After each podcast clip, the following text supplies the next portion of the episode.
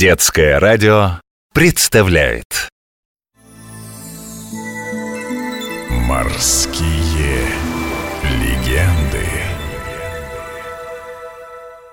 Так-так, пора полистать энциклопедию кораблей. Ага, драккары, боевые корабли викингов. Парусно-весельные суда, способные передвигаться и по рекам, и по морям. На драккарах викинги достигли Северной Америки.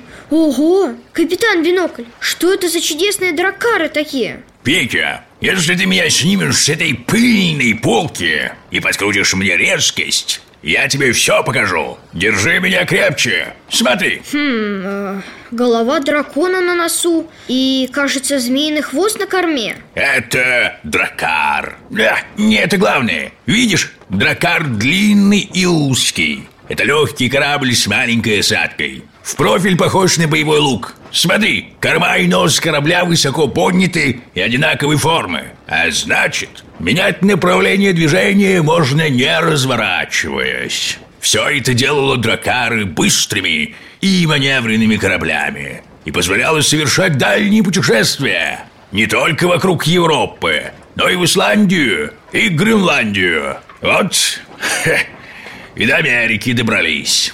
Кстати, Америку викинги назвали Винландом, страной винограда.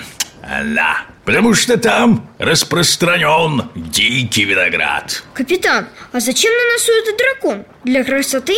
Не только вид вырастающих из-за горизонта чудовищ должен был приводить в ужас врагов. Само название «Драккар» переводится как «корабль-дракон». Кстати, если викинги плыли с мирными намерениями, они эту голову снимали, чтобы ненароком кого-нибудь на берегу не напугать. Мачта тоже была съемная. Если викингам нужно было подплыть к врагу незаметно, мачту убирали и шли на веслах. Гребцов было до 35 человек. Они разгоняли дракар до 20 километров в час. А из чего эти корабли делались? Из ясеня, сосны и дуба. Доски скрепляли гвоздями, заклепками или связывали. Щели между досками конопатили, а корпус покрывали смолой. Как гласит древняя пословица, корабль – дом викинга. Корабль служил крепостью в бою и надежным убежищем в шторм. Там было место и для жития, и для добычи. Хотел бы я быть викингом, поплавать на таком. Морские